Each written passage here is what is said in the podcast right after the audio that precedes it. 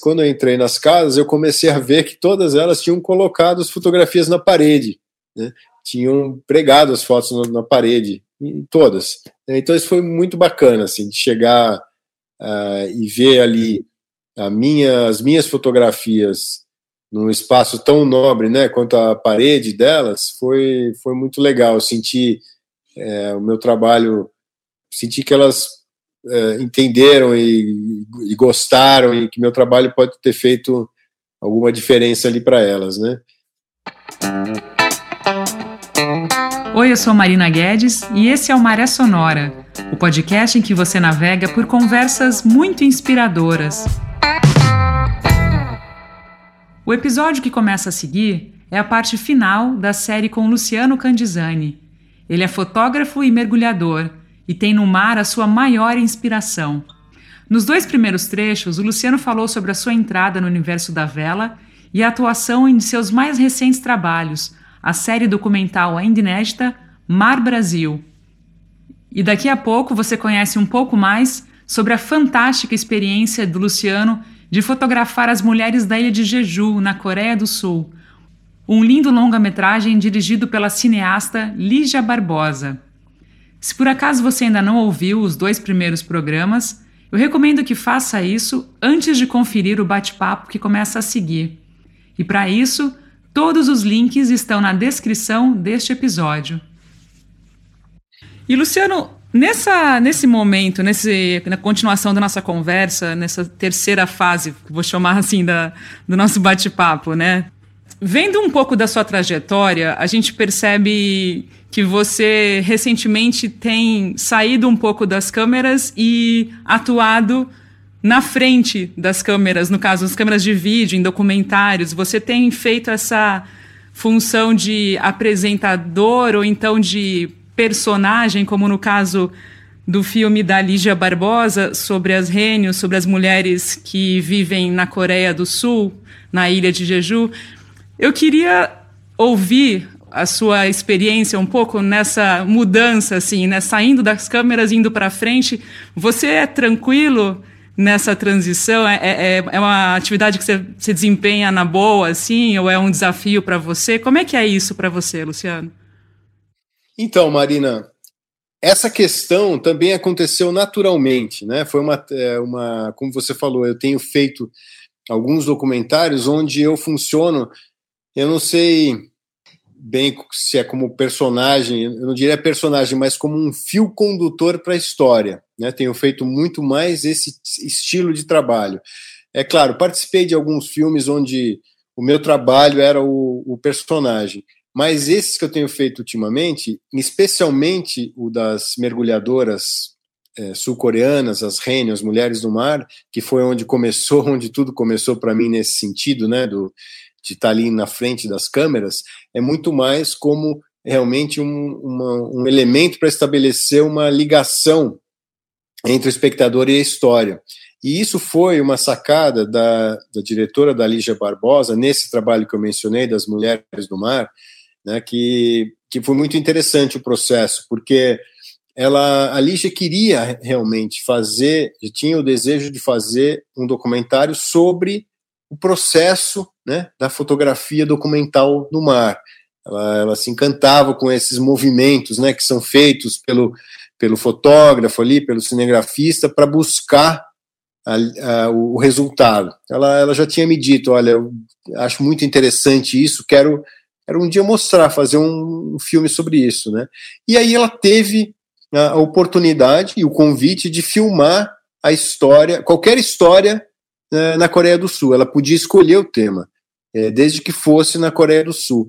E ela viu, né, é, se deparou com a história das mulheres do mar, as mergulhadoras, as rênio, mulheres, né, 4 mil mulheres na ilha de Jeju, ali ao sul da Coreia do Sul, que ainda se agrupam numa cultura com 400 anos de existência, de extrativismo marinho praticados só por mulheres e hoje, né, todas, né, uh, entre 60 e 90 anos de idade, quer dizer, a última, é, praticamente a última geração dessa cultura das mulheres do mar. Né? Então ela se deparou com essa história e ao mesmo tempo, ela já sabia que eu vinha me dedicando alguns anos a documentar no mundo todo exatamente as populações tradicionais ligadas ao extrativismo marinho. Então ela viu uma oportunidade ali de, naquele filme de unir de unir as duas coisas, quer dizer, mostrar aquela história sensacional das mulheres do mar por meio do olhar e dos movimentos de um fotógrafo documental em busca de contar a mesma história.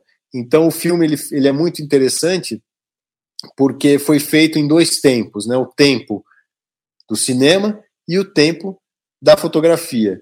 E o tempo da fotografia, ele é o meu tempo, né? Quer dizer, foi a minha busca ali por contar a, aquela história em fotografias. A Lígia me disse desde o início, desde que ela fez o convite, né? Ela falou: ah, não quero um personagem, eu quero você produzindo uma história. Então, era fundamental que eu me empolgasse com a história. E ela sabia que aquela história me, me empolgaria, né? que, eu, que eu faria aquela história é, de qualquer forma, com ou sem filme. Ela me disse até o seguinte: eu, eu digo, mas você vai me treinar para eu, eu, eu, ser um apresentador, ela me disse: Eu não quero um apresentador, eu quero você buscando a sua história, como se estivesse fazendo uma história para National Geographic. Né? Eu falei, ah, tá bom, mas aí eu tenho que fazer, nesse caso, eu tenho que realmente fotografar e produzir uma e produzir essa história, produzir essa documentação, produzir essas imagens, né? E ela disse exatamente, é isso que eu, é isso que eu, que eu espero, né? E aí já entra, nesse momento já entrou toda a atenção e a expectativa que é envolvida em qualquer na produção de qualquer narrativa. Né? Porque quando você sai para contar uma história com imagens, né? Você faz um planejamento, você se encanta com o tema, você pesquisa tudo e você chega lá e tem que você vai buscar as imagens que possam realmente contar aquilo, traduzir, né? Então é uma é, eu digo que é, uma, é, um trabalho estressante, as pessoas dão, dão risada, né? Porque você está sempre ali é, na natureza, né? mas, mas é, porque você tem diante ali é, de você uma tela em, em, branco, né? E que você é, tem que produzir, trazer imagens e, e, de situações que você não, não tem controle algum, né? Você não, não tem controle. Você tem que, você sabe o que precisa, mas depende de aproveitar situações e momentos que são é, imprevisíveis e na sua maior, maior é, com grande frequência efêmeros, né? Então é uma é super estressante. Eu falei, discutindo isso com a Lígia, ela falou é exatamente isso que eu quero. Eu quero que você vá lá e, e, e, e fique é, curioso e vá atrás e pergunte e faça e se decepcione e produza ou não produza e fique à mercê do tempo ou não fique. E isso, né, é o que vai guiar o espectador para dentro da história fantástica das mulheres do mar. O filme é sobre elas. Eu funciono né, só como um é, para guiar o, o, o espectador embarca junto comigo ali na minha curiosidade, na minha ligação com, com elas e com o tema, né? Então foi uma, um processo é, muito interessante assim nesse sentido e realmente a gente fez o longa-metragem e também uma grande exposição né, das fotografias e, uma, e, um, e o livro, né, que ainda não saiu, mas que está pronto e que deve sair também pela editora Vento Leste, deve sair em breve. Então essa foi uma, uma primeira experiência assim nesse sentido e, e agora vieram outras, mas que também eu atuo, atuo, não é bem atuo, né, mas eu participo ali fazendo aquilo que eu faço, né, que é a documentação, que é a fotografia documental, que é que é produzir essas narrativas visuais, né? E faço e interajo com, a, com os temas da, da mesma forma que eu interajo quando eu estou trabalhando ali para produzir as histórias, né? Porque produzir uma história é se ligar, se ligar àquela, àquelas pessoas, é conviver com as pessoas, é participar da vida cotidiana de todo mundo, é estar no ambiente, né? Então é, é, é mais ou menos experiência com no, nos documentários é mais ou menos é, mais ou menos essa, né? E assim e também dá é, é uma maneira de abordar os temas que eu dou oportunidade da, das pessoas que são os, os, verdadeiros protagonistas dessas histórias de, de colocarem, né? A gente não quer de colocarem as suas a sua, o seu pensamento, né? A sua percepção das coisas, porque gente não quer narrações ensinando as pessoas, a gente quer que as pessoas sintam entendam a partir das reflexões do, dos reais protagonistas de, dessa história, que são as pessoas ligadas ali à natureza, ao extrativismo, às comunidades tradicionais e por aí vai. Eu achei demais essa, essa ideia da Lígia de colocá-lo é, como fio condutor, porque a sua participação no filme mostra ainda mais quão especial é o que elas fazem, quão desafiador o que essas senhoras de 60 até 90 anos fazem. Então, você sofrendo com as intempéries, né, com o lance do mergulho, com, com a maré, com a, com a com a dificuldade toda daquele ambiente, mostrando que essas mulheres estão lá fazendo isso de uma maneira quase que natural. E acho que a sua presença no, no, no filme, Luciano, dá a dimensão real de quão difícil é o que elas fazem. Foi uma escolha muito acertada da Lígia colocá-lo como fio condutor nesse material. Achei muito legal. É, e foi realmente assim, foi uma experiência muito marcante é, nesse sentido também, sabe, Marina? Porque eu fui para lá com a expectativa de contar mais uma história sobre a relação das pessoas com a sustentabilidade, com, a, com o uso de recursos marinhos, etc. Mas, ao começar a conviver com essas senhoras, eu percebi que a, a história ela ia muito além, ia muito além da questão da, da sustentabilidade enquanto extração de recursos. Ou, melhor colocando, talvez o conceito de sustentabilidade é que vá muito além do que a gente pode imaginar, né? Do que considerar a sustentabilidade é só pegar o quanto pode. Mas não é. Isso está ligado a uma série de outros conceitos e outras relações das pessoas com a própria vida.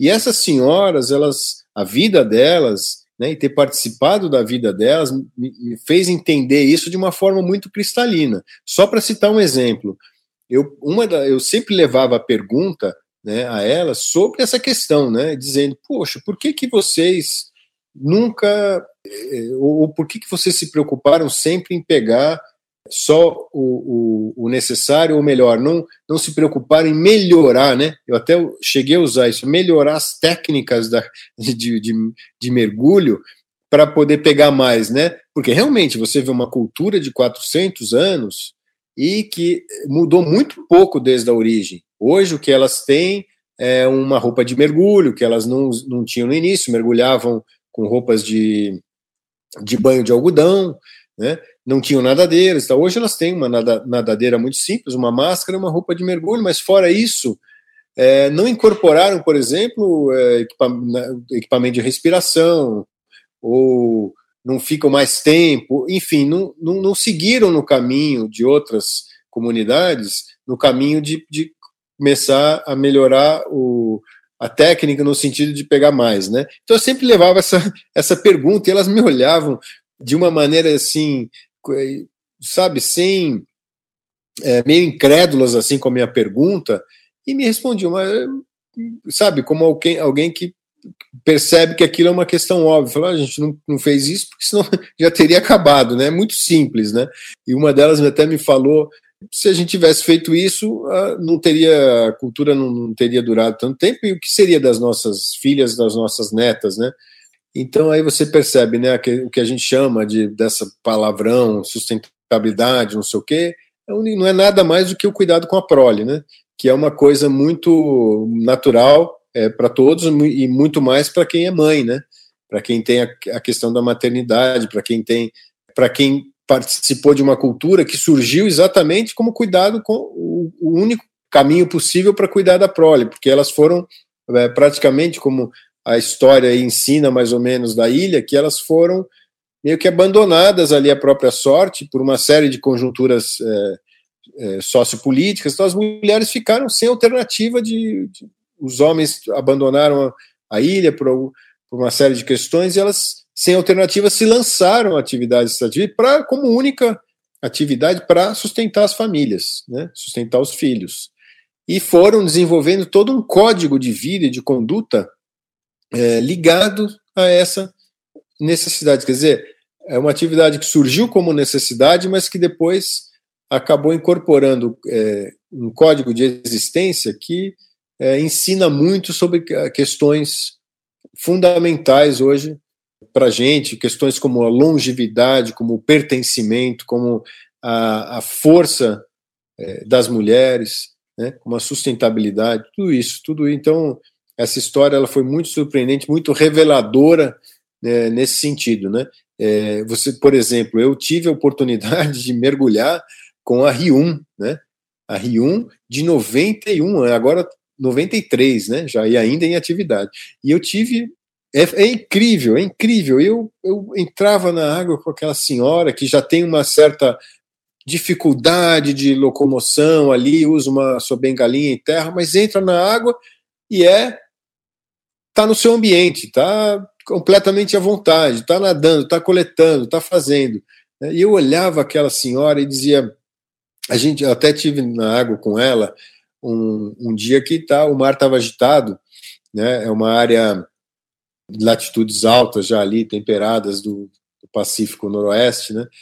e muito sujeito aos efeitos de, de depressões, de, de, de tufões ali, né, que acontecem por ali. Então, tá, vira e mexe tem um sistema ali que o mar fica bem agitado, e esse dia estava assim, agitado e tal. Quando está muito agitado, elas não entram, mas esse dia estava quebrando onda e tal. Aí na maré, a gente saiu, a maré estava baixa, então as ondas estavam quebrando uh, num ponto ainda onde ela tinha que andar um, um pedação naquelas rochas vulcânicas cortantes, né? E eu olhava aquilo e falei, mas como, como que a senhora vai vencer essa distância, quebrando onda, andando nas pedras e tal, e preocupado ali, né?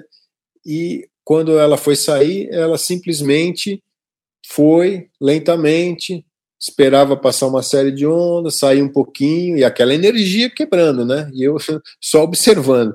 E foi, foi devagarzinho, sem, sem força, sem heroísmo, sem nada, simplesmente com o conhecimento que ela acumulou do, durante 70 anos no mar, né? Ela começou durante mais do que 70 anos, porque ela me falou que desde os 5 anos de idade ela ia, pra, ia com a mãe para o mar, né? Então ela foi simplesmente como alguém que sabe é, o que tem que ser feito, né? Que tem a, a leitura do que está acontecendo e sabe o que tem que ser feito. Lentamente foi saindo saiu ilesa, colocou o seu saco de coleta nas costas e foi caminhando, né? Enquanto eu saí ah, ali capotando com a câmera, com enrolado com a alga, com todo atrapalhado, né? Cheio de com, né? Com, ou seja, a minha juventude ali, a minha é, força entre aspas, é, não era nada diante do, do, da sabedoria dela, né? Então, o, o, a força ela tá não está no físico, não está nos músculos, não está na juventude, né? Está na, na sabedoria mesmo. E Luciano, aquela cena engraçadíssima que você tá com tá de chinelo, caminhando nas pedras, tentando fazendo registro delas entrando na água e você quase perde um dos seus chinelos, né? Voltou, voltou com o par completo?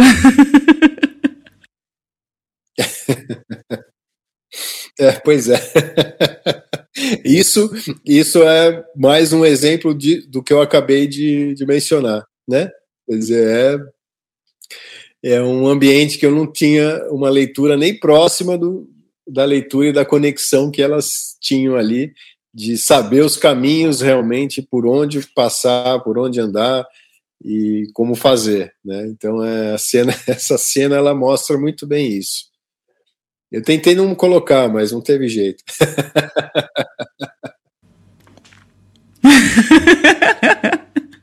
É muito boa, é muito boa. Você tá com aquela feição de cansado, né? Assim, de falar, nossa, que. Exausto, né? É... e o pessoal. Eu consegui, assim. Desculpa, fala.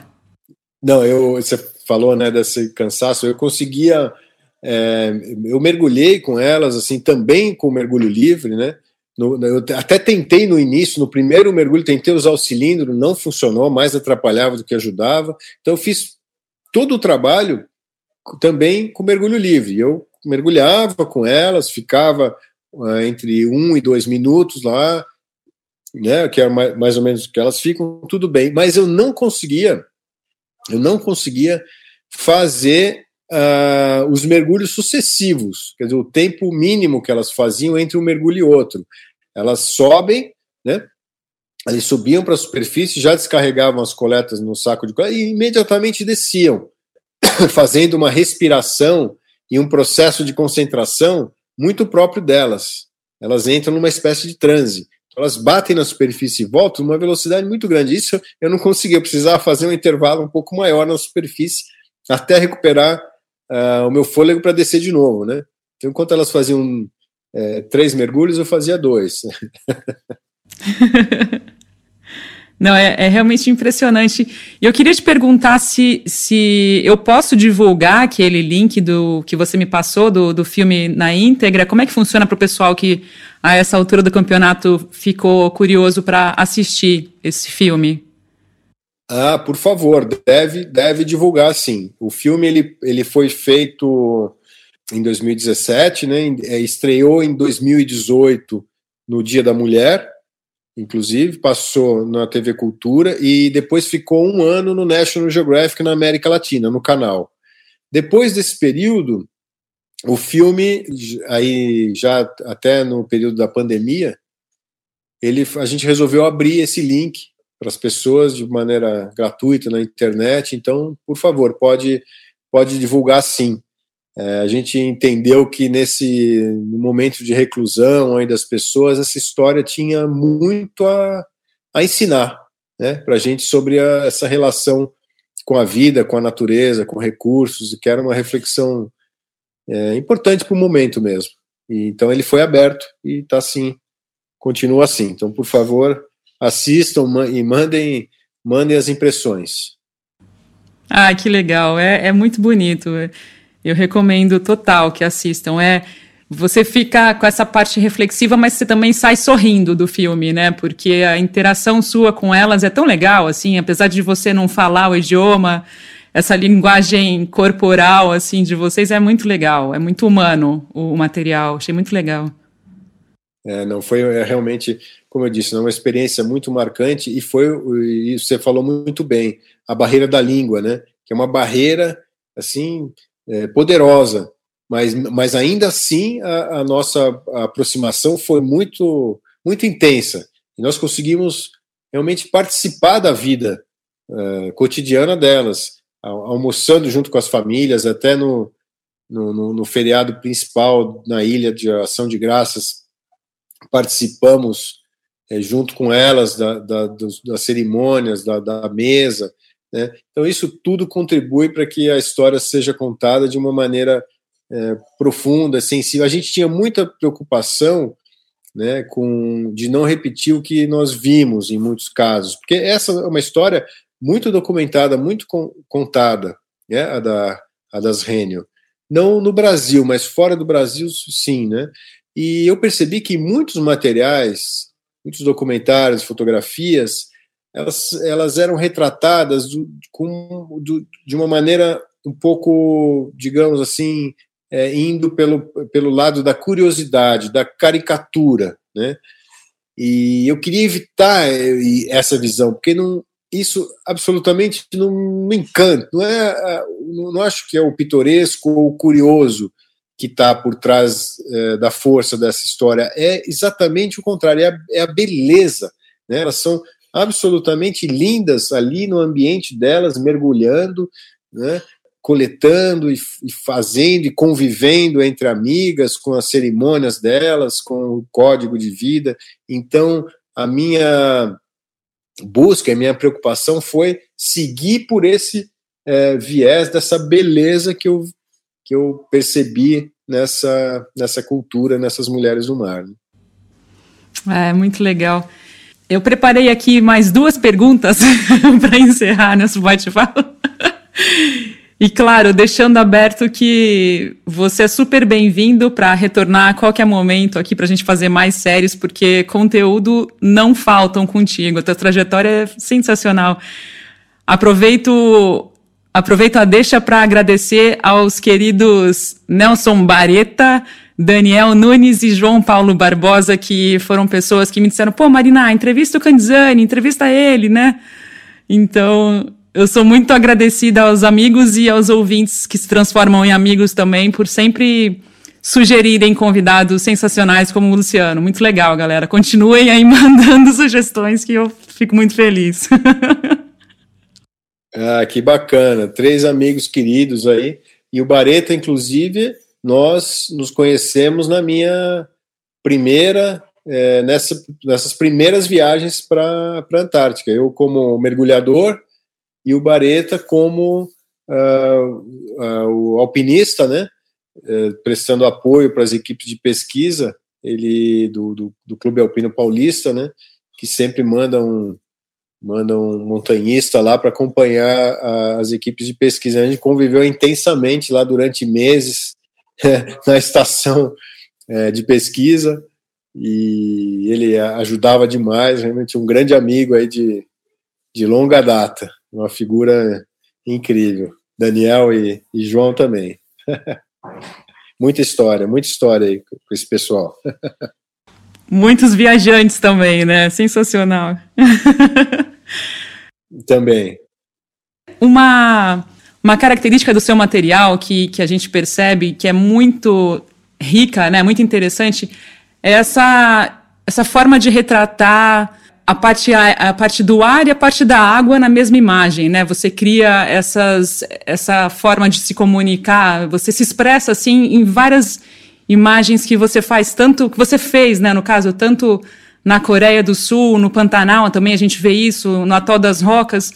Como que é isso? É uma, é uma forma que você se preocupa nessa composição? Como é que é isso na, na tua forma de trabalhar? Pois é, Marina, isso é interessante mesmo é, é uma abordagem recorrente assim na minha, na minha trajetória e como eu, eu já mencionei anteriormente para outras questões, é, essa também aconteceu de forma natural. É muito interessante na, na fotografia, você, você tem determinados caminhos e assume determinado estilo ou abordagem que é, é intuitivo e que só vai realmente ficar claro e fazer algum sentido de, depois quando você olha o conjunto da, da obra, né? Então, quando eu olho assim e vejo essa minha abordagem na linha d'água, né, digamos assim, tão frequente dentro do meu trabalho e meio com uma, uma, uma espécie de marca, né, eu, eu fico é, imaginando que só pode vir do fato da, de eu me sentir exatamente uma espécie da linha d'água, né?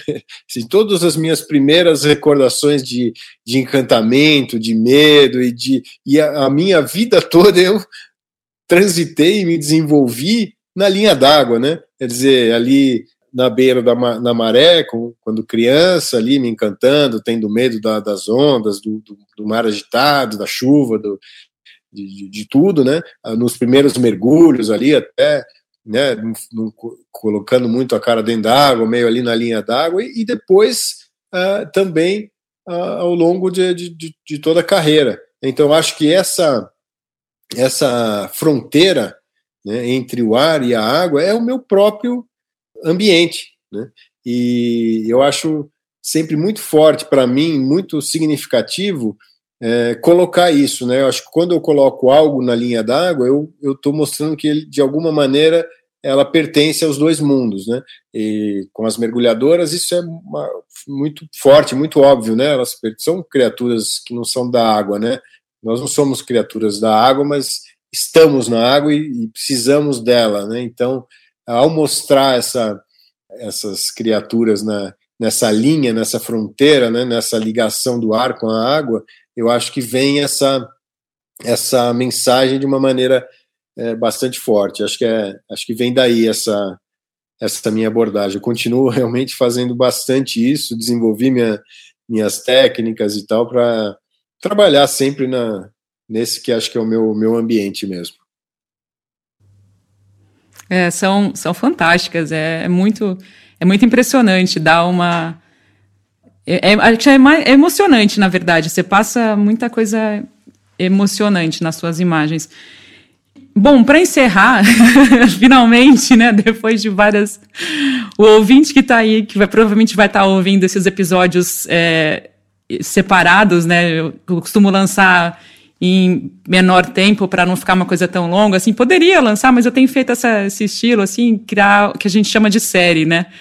Então, para quem estiver confortavelmente na poltrona escutando ou na academia, enfim, vai, não vai ser tão longo que nem está sendo para o Luciano, né? Responder uma bateria de perguntas.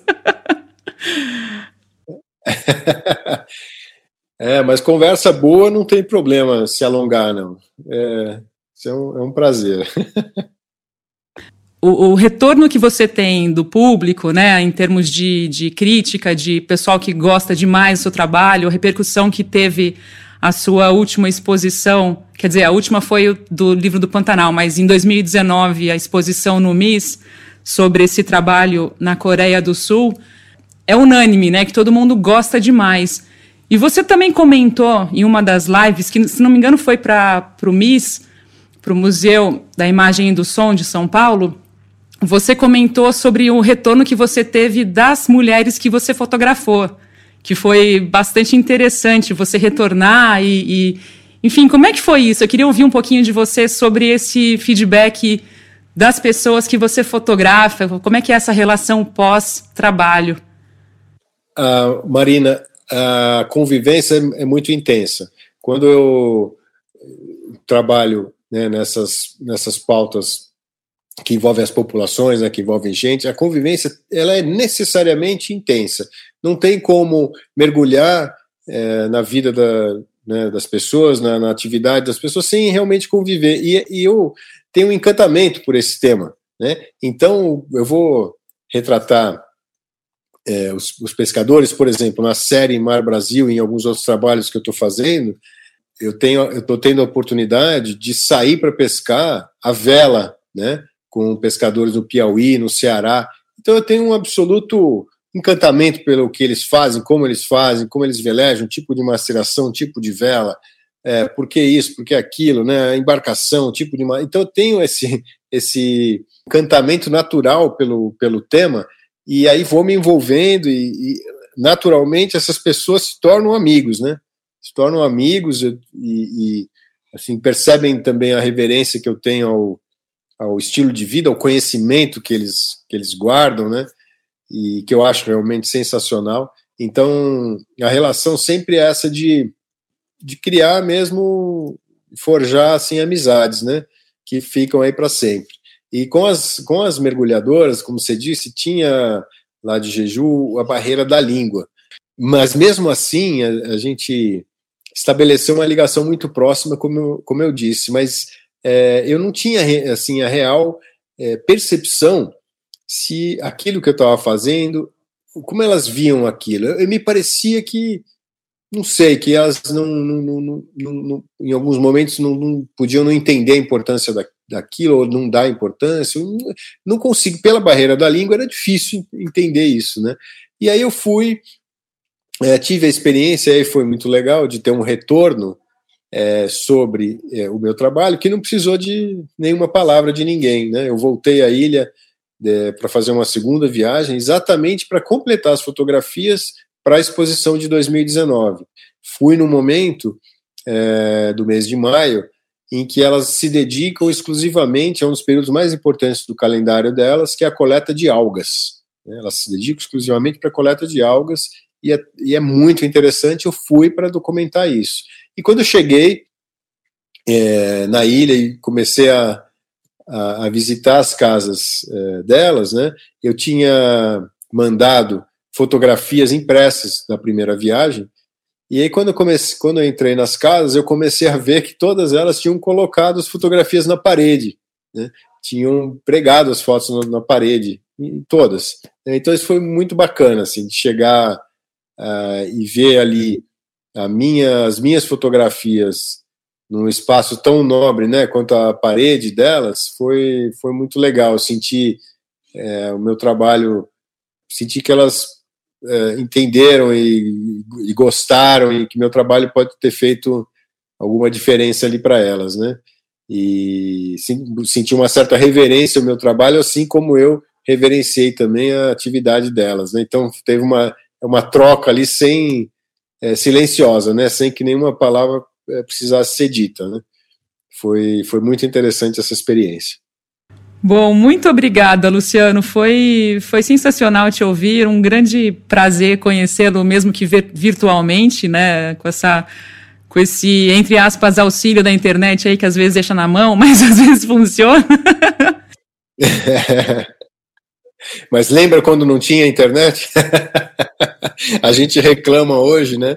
Eu lembro na, nas primeiras viagens para para Antártica, as primeiras viagens no mar assim mais longas, a gente se comunicava via rádio SSB com a é, com a ajuda da Dona América, né? Não sei se você chegou a conhecer essa rádio amadora, mas ela ajudou muitos navegadores. É, uma senhora, uma, uma simpatia e super competente no rádio, né?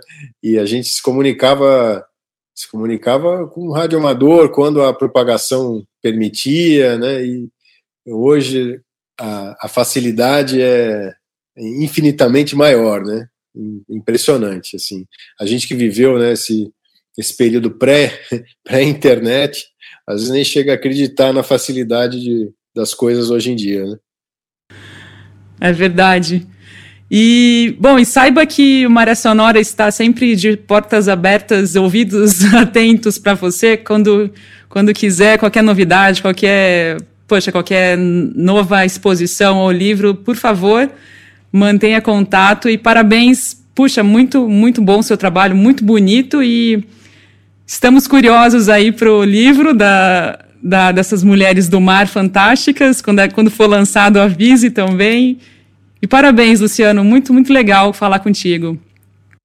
Marina, da mesma forma, viu? Foi um prazer e eu, eu digo o seguinte sempre, né? Ah, essa, isso que eu faço, né? Esses documentários, essas fotografias, a imagem em si, é uma, ela só se completa nos olhos dos outros, né? Esse, uma imagem feita que não é vista e que não cause uma reflexão, ela, ela não tem sentido, ela não cumpre papel nenhum, né? Então eu, eu fiquei muito contente da, nessa conversa, assim, de perceber que você você viu uma, o, o material, você olhou para o meu trabalho e pelas suas perguntas que você me fez e as, as, os comentários, eu, eu achei muito muito precisa assim a leitura que você fez de tudo. Então eu quero manifestar aqui para para quem trabalha com isso, né, com a imagem e tal, isso é uma coisa muito preciosa, né?